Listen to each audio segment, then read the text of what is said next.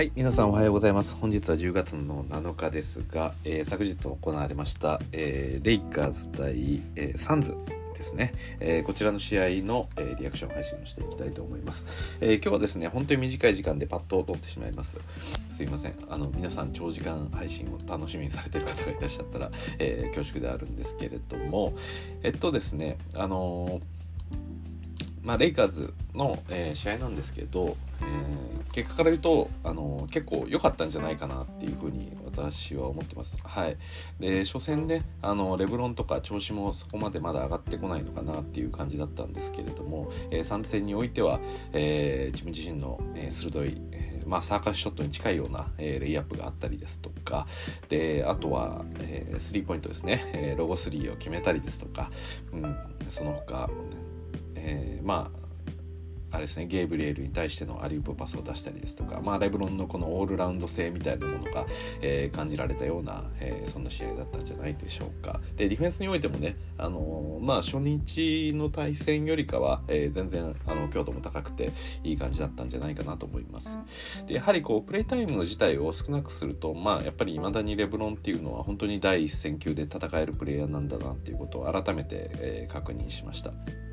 はい、であとこの日特別抜群に良かったのはやっぱりリーブスで、えー、ちょっと細かいスタッツは覚えてないですけれども、えー、そうですね。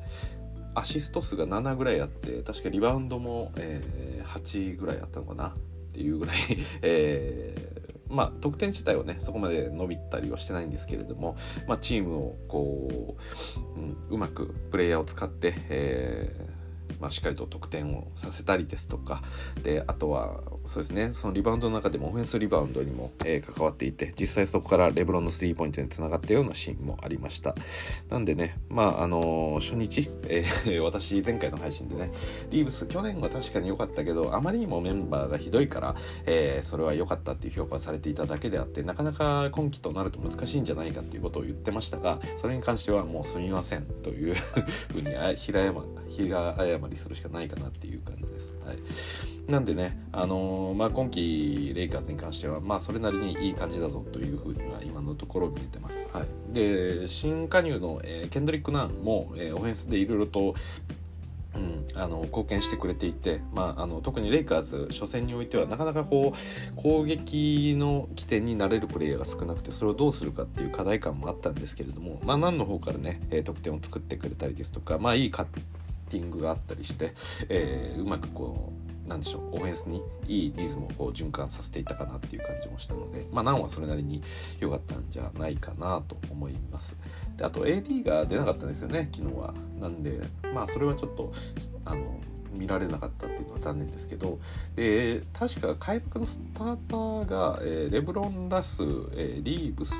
えーベバリーか。ベバリーであと、えー、ゲイブリエルになってたと思います。でゲイブリエルの、えー、センター起用ということで、まあ、まあ、私もね、あのー、昨シーズン、まあの時点からもそうでしたし、まあ、今シーズンも含めてなんですけれども、まあ、ゲイブリエルを、えー、そういったなんでしょうウィングとして使うのかビッグマンとして使うのかみたいなところは、えー、まあいろいろと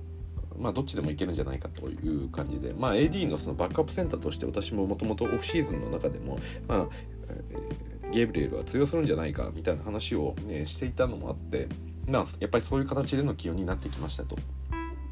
でまあユート・ゲイブリエルの課題感ってやはりこのそうですねスリーポイントだったりですとか、まあ、ウィングに置いた時のあのどうしても何ですかね3が打てないというかそこまで期待できないプレイヤーにはなるので、まあ、AD がセンターに入るのであれば、まあ、ウィングプレイヤーとして機能するっていうことは、まあ、不可能ではないとは全然思うんですけどただね、あのー、どうしても、うん、別の例えばデイミアン・ジョーンズが入ってウィングを、え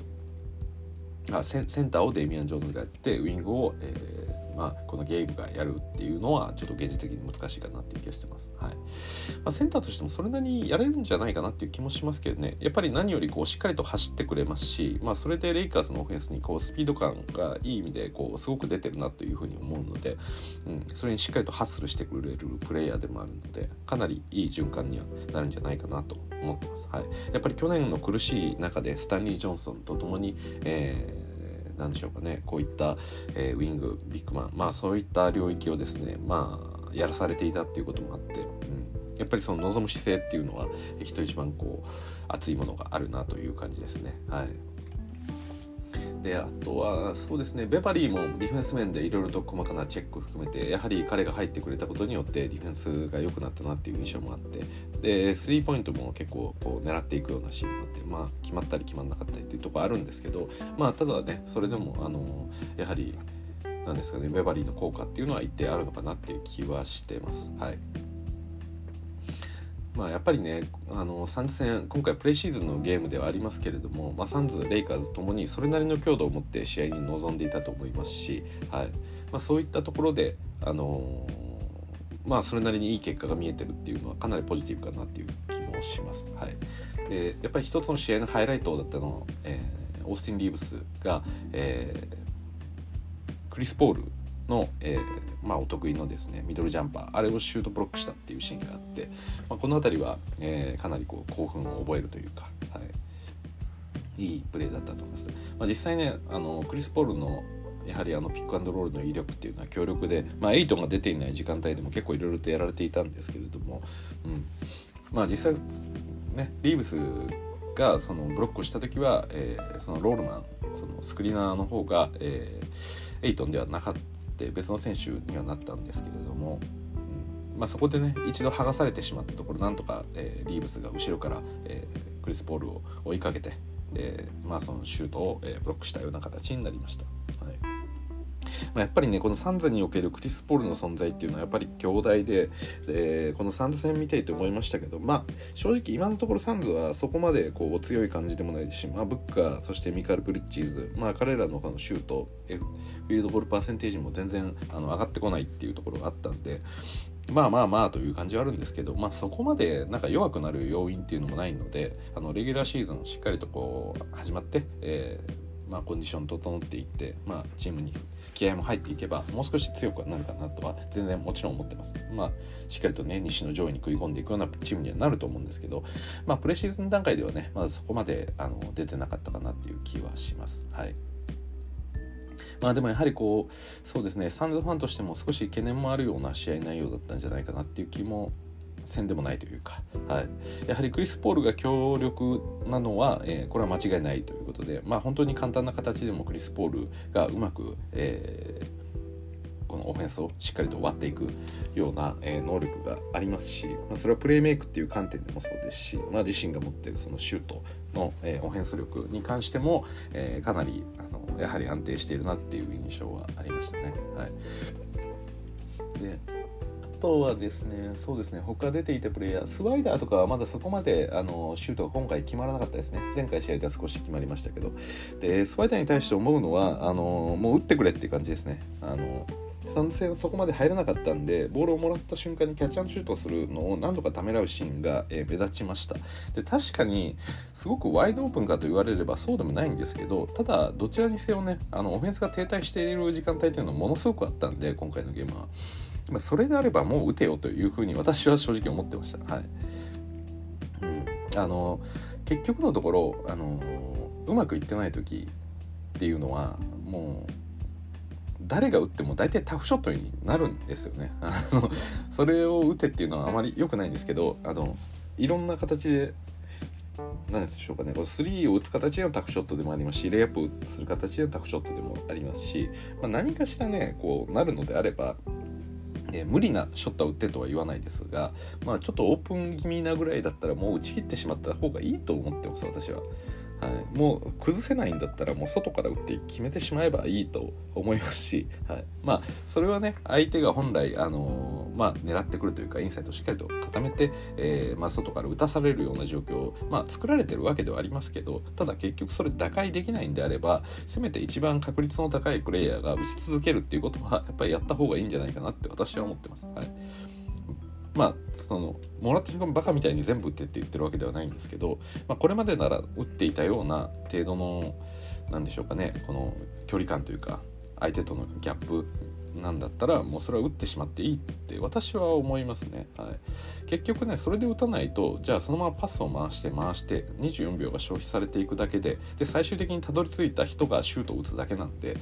はい、で別にその時にもう大きなギャップができているわけではないんで、まあ、そういう時間帯であればもう一番ね確率が高い人が打つべきだと思います。はいそれこそボールが回って最後ゲイブリエルが3を打たなきゃいけないシーンとかもありましたし、まあ、ラスが3を打たなきゃいけないシーンとか、まあ、そこまで3を得意としてないプレイヤーが打つぐらいであればもうスワイダーが打つことに私は何の、あのー、問題もないと思ってます。まあ、これまでそのレブロンを主体としたチームの中でどうしてもスリーポイントシューターたちが、えー、打ちあぐねるというかもう少しギャップを作った方がいいんじゃないかということで、えー、パスを回すような場面っていうのも、まあ、昔もありましたしそういった課題感っていうのはあるんですけど、うん、ただね今のレイカーズにおいてそこまで優れたスリーポイントシューターっていうのはやっぱりいないんで例えばそれがダニー・グリーンと KCP であればお互いがボールを譲り合う気持ちってちょっとわかるんですよね。なんか2人とも似たような感じがあるんで、はい、3&D の中でもこう、うん、今日俺ちょっと調子悪いなとかっていうことが起こりうるまあどんなプレイヤーでもありますけど、まあ、相手が打った方がいいんじゃないかとかレブロンに打たせた方がいいんじゃないかとか、まあ、そういうことは全然あると思うんで、はい、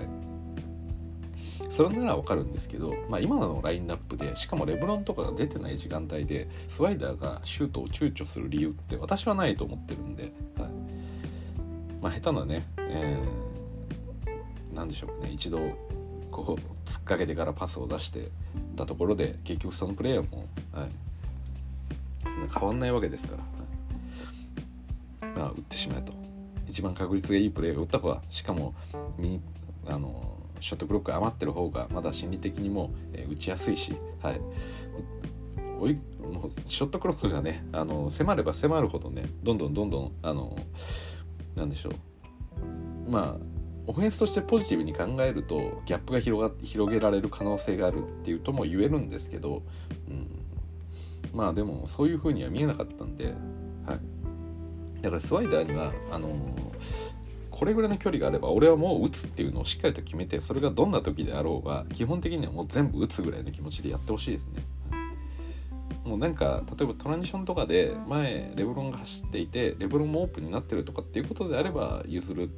っていうまあ譲るケースの方が少なくていいと思うんですよね。スワイダーはもうひたすらもらったら打つっていうもうシューター中のシューターみたいな形の、えー、役回りで私は動いてほしいかなと思います、はい、でも彼もね、まあ、ディフェンスいろいろ難があると言われながらもやっぱりディフェンスも頑張ってるなっていう印象はすごくあるんでなんとかねこう応援していきたいなっていうふうには思ってます、はい、やっぱりそのスリーポイントシュートの問題っていうのが必ずどっかで出てくると思いますしであと今回のそうですね。レブロン AD がいてで、まあ、彼らが下がった時にどうやって得点を取るのか。でそれが多分ラスだったり特にレブロンが下がった時ですね。レブロン AD で得点を取ります。あラス AD で取りますっていうなってもやっぱりその2人とも、まあ、今期の AD は分かんないですけど外角が得意めちゃくちゃ得意なプレイヤーかって言ったらそうではないんであのレブロンが触った時にスペースの問題とかがやっぱり起きてくると思うんでそこでスワイダーがガツガツ3を加えてくれれば、まあ、レブロンがいない時間帯でのスコアリングの貢献もできますし、まあ、あとスペースの観点でも貢献できるので、まあ、そういったところをあのスワイダーには期待したいんでもうひたすら3を打つ機会になってほしいなっていうふうに思います。はいっていう感じですかね。はいまあ、主に目立ったところはそんな感じだったかな。まあいろいろいいプレイヤーがいるんでね、まあ、トスカのアンダーソンとかもあのこういった今の若手たちの中でやっぱりこう安定した活躍を見せてくれますし、うん、そうですね。あと、うん、そうですね。ビッグマンでいうとちょっとトーマス・ブライアントはもうちょっとあのやれてほしいかなっていうところはありますね、はい、今の状態だと、まあ、ゲーブリエルとかをスターターで使ったりする方が、えー、レイカーズにとってはフィットするんじゃないかっていう感もちょっとありますね。はい、で割とやっぱりね、あのー、そうですね。レブロン自身がこうパスをさばいたりできる分あの他のプレイヤーが動きやすくなるっていうところはあるんですけど、うん、やはりレブロン自身がこうまあ、ボールをもらって本当にフィニッシュだけやるっていうのが、まあ、一番効率はよくはなると思うんで、まあ、そういうことができるそのポイントガードというか、まあ、そういうものが増えてきたらいいかなと思います。で昨日は一応ハフが少し最後出たんですよね、はい、あまりにもレイカーズのオフェンスが停滞したんで、まあ、ハフを入れるっていう選択肢が出てきたんですけれども、うん。そうですね。そこに関してはちょっと悩ましい部分ではあるかなと思います。はい、まあ、まだねハフが出てきてそこまでいろいろとこうなんでしょうプレーをできなかったんでもう少しなんかまあ、ポイントセンターってほどじゃないですけど、まあ、ハフを経由して何かこうプレーを作っていくみたいなものも増えてもいいのかなっていうところは思いましたね。まあそれを、うん、やるっていうのはちょっと大変かもしれないですけどね。うん、まあでもいいいいんじゃないかなとます。はい、で、えー、ラスに関してですが、まあ、この2日見ている中でもえやはりそのオフェンス面での特にそのドライブでのなんか綺麗みたいなものが若干昨シーズンより上がってるなっていう気はしました。なんかなんでしょうね、うん、分かんないですけど はい、まあ、なんかそうですね、うん、特に、まあ、昨シーズンにおいては多分かなりネガティブなループに入っていたと思うんで、まあ、そこで自分がボールを持ってまあエルボージャンパーを打つとかそのドライブの途中に止まってとかそこでもジャンパーを打ってしまってシーンとか結構多かったんですけど、まあ、今シーズンはそれが比較的今のところ少ないかなと思ってます。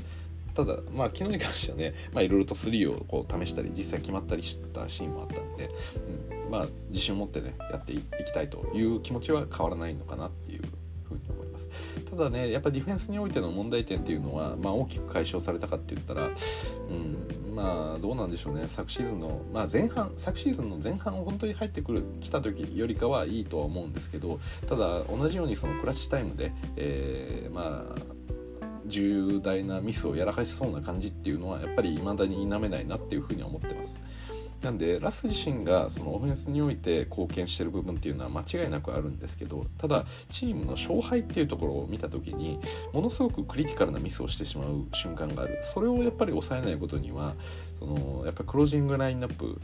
まあそれと連動する形でスターターっていうのはちょっと使いづらいんじゃないかなっていうその私の所感はあのやっぱり今シーズンも変わらないかなっていうふうに思ってます。はい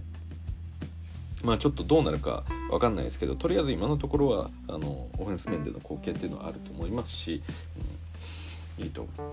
思うんですけどね、うん、まあちょっと使い方をどうするかっていうのは考えなきゃいけないと思いますしやっぱりそのトレードにおいての可能性っていうのも探っていく必要は引き続きあるかなというふうには思ってます。はい、でそうですねそれぐらいですかね。はいであと、まあ、今出てきた情報なんですけどまだあのデンシュルダーがですねあのチームに帯同してないので、まあ、この2日間も試合出てないんですけれどもあのどうやらシュルダービザの問題で、えー、遅れていたっていうところがあったんですがその問題が解決したそうです。はい、なんでまあちょっといつからになるか分かりませんが多分今ドイツにいるんだと思うんですけど、はい、からドイツ出身であの、まあ、ユーロリーグでもドイツ代表として出ていたので、うんまあ、そういう意味で言うと、うん、どれぐらいなんだろうな。さすがにこの時差とかもあるんであのラインこの